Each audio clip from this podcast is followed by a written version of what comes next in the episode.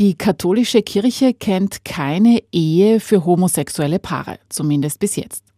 Eine Segnung gleichgeschlechtlich empfindender Menschen findet aber immer wieder statt. Fast schon eine Tradition ist der Segen für Liebende am Valentinstag.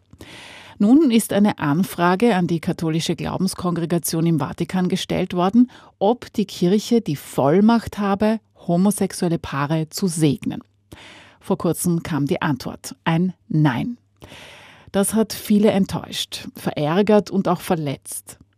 Hunderte Theologen und Theologinnen, Priester und Bischöfe haben das in den letzten Wochen kritisiert.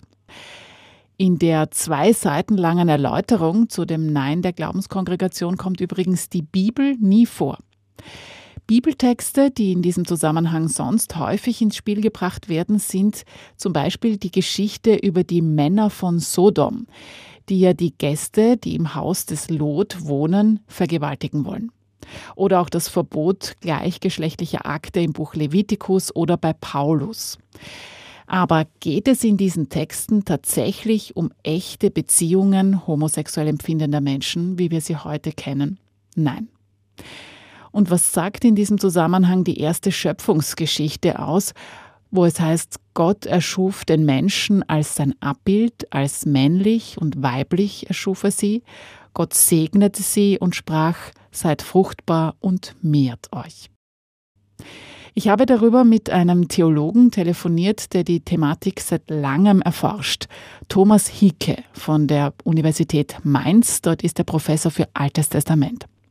Es geht also um dieses Schreiben der Glaubenskongregation auf die Frage, ob die Kirche die Vollmacht habe, homosexuelle Paare zu segnen. Und dort heißt es Nein.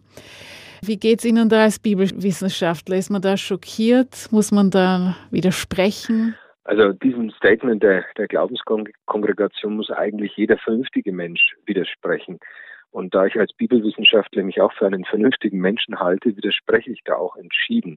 Interessanterweise ist es ja so, dass die Glaubenskongregation nicht mit der Bibel argumentiert. Und vielleicht, vielleicht haben die da schon erkannt, äh, dass äh, weder das Alte noch das Neue Testament dieses heutige Konzept von Homosexualität kennt, also von einer äh, Partnerschaft auf Augenhöhe unter gleichgeschlechtlichen Menschen, die das als ihre sexuelle Orientierung erkannt haben.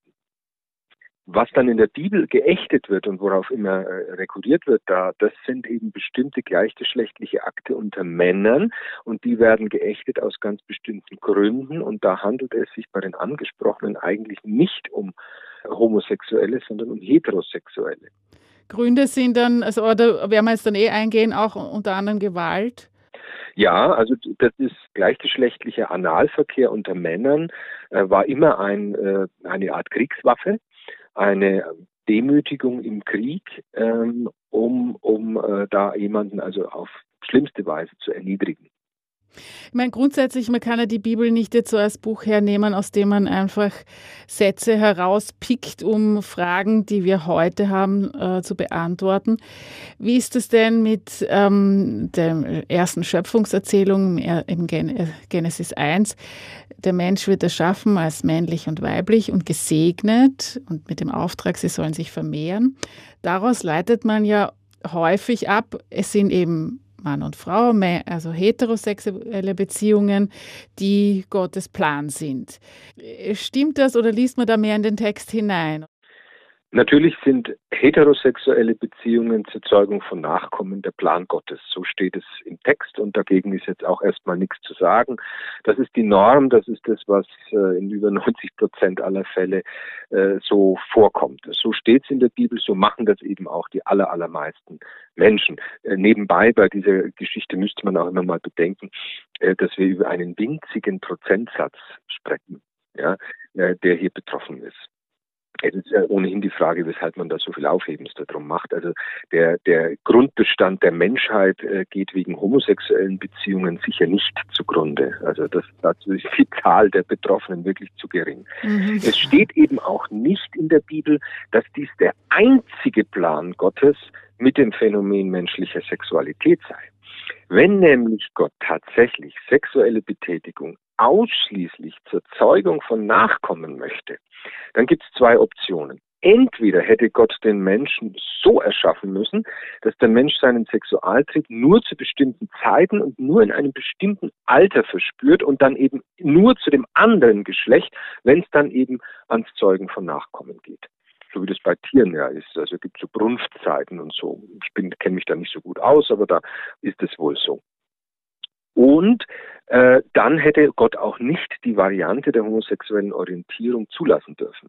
Wir wissen heute aus den Humanwissenschaften, und das ist ziemlich sicher und verbürgt und äh, eigentlich eine feste Erkenntnis der, der Humanwissenschaft, äh, dass die sexuelle Orientierung vom Menschen nicht frei gewählt ist, sondern gefunden werden muss. Im Zuge der Adoleszenz, des Heranwachsens als Jugendlicher, findet der Mensch seine sexuelle Orientierung. Die aller, allermeisten eine heterosexuelle und einige wenige eine andere äh, Orientierung oder eben eine homosexuelle Orientierung.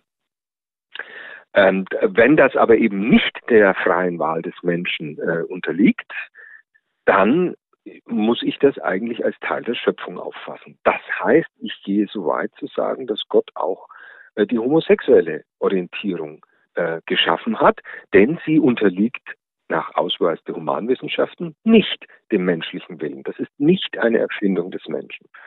Ja, äh, auf der anderen Seite, die andere Option, die man hätte, wäre, wir müssten sämtliche sexuelle Betätigungen verbieten, die nicht zu Nachkommen führen, also kein Sex nach der Menopause, wenn die Frau nicht mehr gebären kann, kein Sex für, keine Ehe für alte Menschen und unfruchtbare Menschen dürften dann auch keinen Sex haben.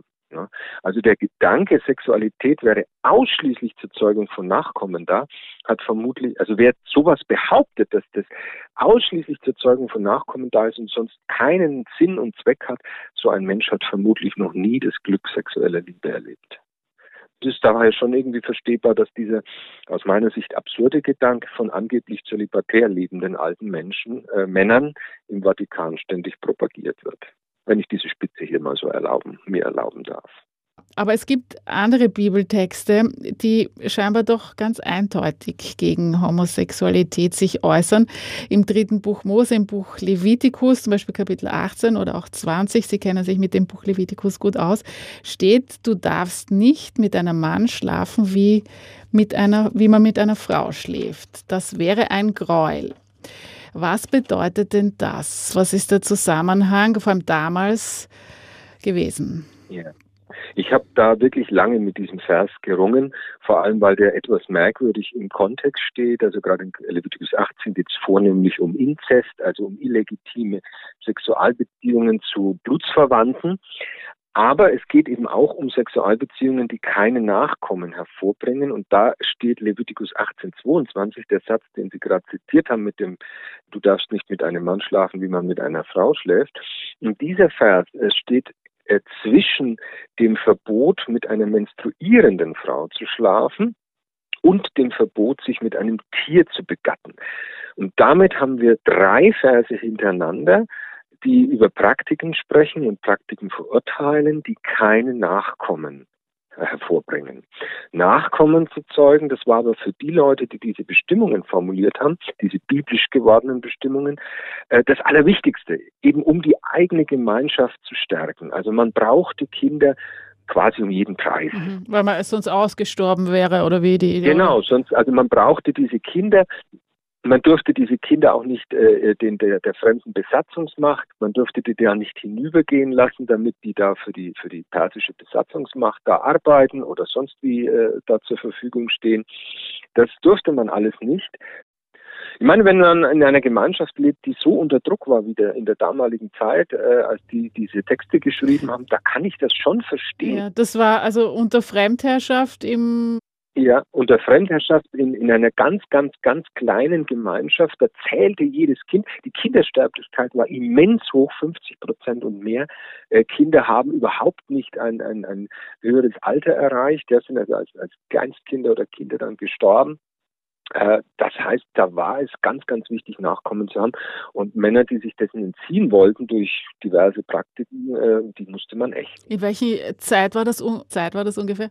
Ja, ja, da sind wir im etwa 5. Jahrhundert, so grob gesagt, ja, vor Christus. Ne? Also es ist nicht ganz so genau festlegbar, aber das ist so diese frühpersische Epoche da äh, nach dem babylonischen Exil. Äh, eine ganz, ganz, ganz kleine Gemeinde in Jerusalem und Umgebung. Und, und da, wie gesagt, zählt, zählt jedes einzelne Kind. Also nicht vergleichbar mit unserer Situation. In, in keinster Weise, in keinster Weise vergleichbar. Noch einmal zurück zum Buch Genesis. Da gibt es schon fast sprichwörtlich Sodom und die, eine Geschichte über die Männer von Sodom, die ähm, zum Haus des Lot kommen und von ihm verlangen, dass er die Gäste, die er derzeit beherbergt, herausgibt und sie wollen mit diesen Gästen ihr Unwesen treiben, sie wollen mit ihnen verkehren. Und auch da liest man eigentlich in der Bibelwissenschaft, es geht hier gar nicht um Homosexualität. Warum? Worum geht es eigentlich? Naja, wenn man den Text genau liest, dann steht da eben, dass alle Männer von Sodom, jung und alt, alles Volk von weit und breit zusammengekommen sei, ja, und mit den Gästen Lots äh, diesen Analverkehr haben wollte. Und jetzt stellt sich die Frage, sind also alle Männer von Sodom homosexuell? Also das kann kaum sein. Wie hätten sich dann die Leute von Sodom fortgepflanzt? Und welchen Sinn sollte es denn gehabt haben, wenn diesen homosexuellen Sodomitern, ja, angeblich, ja, äh, Lot seine Töchter als Ersatzbefriedigung anbietet. Ja, also das, so muss man den Text einfach mal lesen und dann merkt man, dass, äh, dass es absolut keinen Sinn macht, den, äh, den ähm, Männern, allen Männern von Sodom äh, Homosexualität zu unterstellen. In Genesis 19 geht es nicht um Sexualität, das ist ganz wichtig.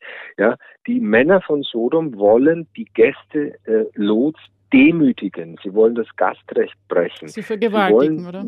Männer demütigen, indem man sie vergewaltigt. Ganz genau. Das war eben die Kriegswaffe, äh, die man hatte, um klarzumachen, Lot, du bist ein Fremder. Dir sagen wir, was du zu tun hast. Und jetzt rück deine Gäste raus und mit denen treiben wir es jetzt mal.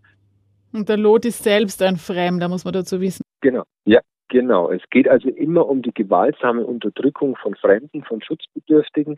Und weil die Männer von Sodom äh, das tun und die, die, diese schutzbedürftigen Fremden äh, unterdrücken wollen, werden sie auch bestraft. Und das äh, ist natürlich schon etwas, was heute auch vorkommt, ja, dass fremde Schutzbedürftige äh, missbraucht und unterdrückt werden. Ich kann es auch nochmal auf eine kurze Formel bringen. Es geht in Genesis 19 um Vergewaltigung. Vergewaltigung ist aber nicht Sex, sondern Gewalt. Es geht also nicht um Homosexualität, sondern um Gewalt. Und dann wird es, wenn man das mal sich klar macht, dann wird geradezu zynisch, Genesis 19 weiterhin auf Homosexualität hinzulesen. Also in Sodom geht es eigentlich gar nicht um Sexualität, sondern um Gewalt, um Vergewaltigung und auf jeden Fall nicht um das, was jetzt bei Segnungen, wie wir sie ja heute schon immer wieder, auch für viele ist es ja ganz normal, gleichgeschlechtliche Partnerschaften, Paare werden gesegnet, weil sie einander zugetan sind, treu sind, Verantwortung, Achtsamkeit einander gegenüberbringen. All das ist da gar nicht gemeint. Sie haben vorhin gesagt, das Wort Homosexualität ist eigentlich auch noch ein interessanter, das Wort kommt ja dort auch nie vor, ne? Nein, nein, das kommt in der Bibel überhaupt nicht vor, weil das ich meine, als Konzept wurde das erst im 19. Jahrhundert so benannt und entwickelt. Weil man sich eben vorher auch im ganzen Mittelalter und so weiter das, das nicht, nicht vorstellen konnte, dass es so etwas überhaupt gibt, ja. Aber wenn Menschen immer schon so empfunden haben oder ein, ein kleiner Teil homosexuelle Liebe, gibt es sowas in der Bibel? Es wird da ja manchmal auf David und den Jonathan, den Sohn des Saul, hingewiesen, die sich, die einander liebten. Auch äh, Ruth, die Moabiterin, liebt ihre Schwiegermutter Naomi und das Kind, das sie gebiert, gebiert sie für Naomi. Könnten das so versteckte Hinweise sein, dass die einander vielleicht auch in gleichgeschlechtlicher Liebe zugetan waren? Na, das, da wäre ich sehr, sehr vorsichtig. Das, was wir heute unter Homosexualität fassen, diese gleichgeschlechtliche Partnerschaft auf Augenhöhe mit gegenseitiger Verantwortlichkeit und Wertschätzung, das kennt die Bibel als solche nicht, wie sie eben auch nicht unser heutiges Konzept von Ehe, einer monogamen, heterosexuellen Ehe in dem Sinne kennt. Also wir haben viel mehr Geschichten, die, wo ein Mann mehrere Frauen hat, das ist völlig normal, David und so weiter, das ist alles ganz normal. Ähm, und insofern ist es eben sehr, sehr schwierig, diese heutigen Vorstellungen von Partnerschaft auf biblische Erzählungen anzuwenden. Auch dahingehend, dass eben das Erzählungen sind, Erzählungen mit einer theologischen Message und nicht Biografien, dass diese Figuren wirklich existiert hätten und dass wir da in ihre, in ihren Hirnkastel reinschauen könnten, wie die sich geliebt haben oder nicht. Ne? Und außerdem geben diese Erzählungen über David und Jonathan aus meiner Sicht viel zu wenig her, um irgendwelche Spekulationen da in diese Richtung zu machen. Also der David hatte wirklich mehrere Frauen. Wenn, dann wäre der Mann bisexuell gewesen. Könnte man ihm natürlich auch unterstellen, was man ihm alles unterstellen kann. Ja, ähm, auch hatte Frauen mehrere, äh, hatte David mehrere Frauen gleichzeitig. Ja, also äh, das ist jetzt wirklich kein, kein absolutes Vorbild der David zu unseren heutigen äh, Vorstellungen. Ja, es steht natürlich drin, dass äh, David sagt, dass ihm die Liebe Jonathans wertvoller war als die Liebe viel, seiner vielen Frauen. Ja, aber das kann ich in jeder guten Männerfreundschaft auch sagen. Gerade wenn wenn als König mich mein Harem nervt, dann kann ich doch auch sagen, also es ist doch schöner da mit einem Mann äh, eine gute Freundschaft zu haben, als da ständig diese Frauen, die da um mich rumhüpfen. Das war jetzt alles zum Alten Testament. Ähm, Homosexualität, wie wir sie heute verstehen und auch jetzt ausgehend von diesen römischen Schreiben, Partnerschaft, gleichgeschlechtliche, ist sowas im Neuen Testament, kommt es davor, wird darüber gesprochen und ähm, ist die Haltung des Neuen Testaments da etwas anders als das Alte Testament? Ich habe mir die Stellen mal angeschaut im Neuen Testament. Da gibt es auch nur ganz, ganz wenige Stellen, die von so gleichgeschlechtlichen sexuellen Handlungen unter Männern immer nur äh, sprechen, also nie Frauen. Ja. Und an all diesen Stellen geht es eben nicht um dieses heutige Konzept einer homosexuellen Partnerschaft. Ja. In allen Fällen sind das eigentlich immer die angesprochenen heterosexuelle Männer, die eben durch gleichgeschlechtliche Praktiken ihre sexuelle Befriedigung erreichen wollen, ja, aber eben die Zeugung von Nachkommen vermeiden wollen. Es geht in keinem Fall um so etwas, was wir heute als homoerotische Veranlagung oder homosexuelle Identität kennen. Das ist eben nicht im Blick. Gerade wenn wir die Lasterkataloge anschauen, also die meisten Stellen im Neuen Testament, die davon sprechen, sind innerhalb sogenannter Lasterkataloge, die insgesamt sittlich falsche Verhaltensweisen auflisten, unter anderem Ehebruch, Diebstahl, Habgier und so weiter. All diese Dinge, die in diesen Lasterkatalogen stehen, sind dem menschlichen Willen unterworfen. Also da muss ich mich bewusst dafür entscheiden, dieses Böse zu tun. Wir wissen aber eben aus der Humanwissenschaft heute, dass es eben äh, gerade bei der homosexuellen Veranlagung nicht um etwas geht, was dem menschlichen Willen unterworfen ist, sondern etwas, was der Mensch über sich herausfindet, was er eben hat, wie er eben ist. Ja, genauso wie seine Nase geformt ist oder seine Hautfarbe ist, so ist seine sexuelle Orientierung und ist eben nicht dem Willen unterworfen. Und insofern ist es geradezu bedenklich und grausam, wenn man hier äh, Menschen mit homosexueller Orientierung in diese Lasterkataloge einreiht. Ja, und mit Ehebrechern, Dieben und Habgierigen auf eine Stufe stellt. Ich halte das für menschenverachtend. Das meint auch das Neue Testament nicht. Ja, also hier muss man schon sehr vorsichtig sein. Es ist ja so, muss man diesen Dokument ja jetzt zugutehalten, dass homosexuelle Menschen, also homosexuell empfindende Menschen, es wird ja ausdrücklich betont, dass man sie mit Wertschätzung behandeln soll und ähm, nicht grundsätzlich verurteilen und sogar einzeln könnte man sie sogar segnen. Mhm. Nein, sie dürfen sich nicht sexuell äh, betätigen. Ja, also das ist schon ein bisschen mehr. Ja. Ich würde es noch gern auf einen anderen. Es, es geht ja in diesem Schreiben, was so viel Aufregung und wirklich auch so explizite Kritik, öffentliche, auch von kirchlichen Verantwortlichen hervorgerufen hat, auch eben um diese Kategorie des Segens. Hat die Kirche denn überhaupt die Vollmacht zu bestimmen, wer gesegnet werden darf oder nicht oder auch was? Ja, jetzt werden dann zu Ostern wird wieder der Osterschinken bei uns fleißig gesegnet. Es werden Autos und Kläranlagen gesegnet.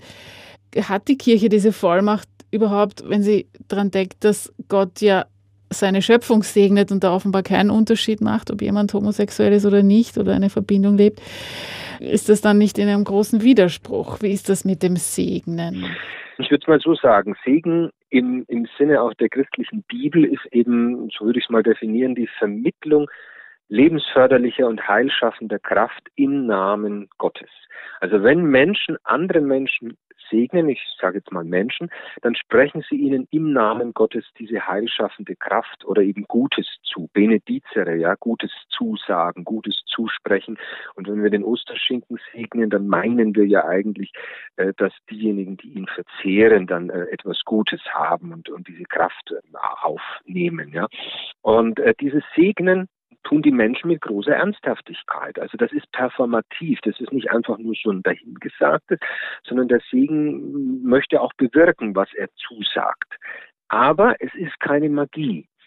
Also, Gott behält immer die Souveränität und die Segenshandlung ist keine Manipulation der Gottheit. Es ist nicht so, dass die Kirche oder der Priester oder wer halt segnet, da irgendwas in, in seiner Tasche hat, was er dann rausholen kann und dann so äh, verteilen kann. Und diesen Segen, wenn der Priester den Segen irgendjemandem zuspricht, ja, dann wäre Gott dazu gezwungen, diese Person auch zu segnen.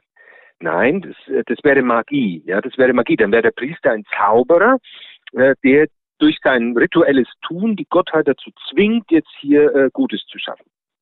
Es funktioniert nicht. Mhm. Und das Stichwort, äh, das Stichwort Vollmacht, weil das ist ja der Ausgangspunkt bei dem Dokument, ist ja da schon ein bisschen zweideutig dann eigentlich Vollmacht.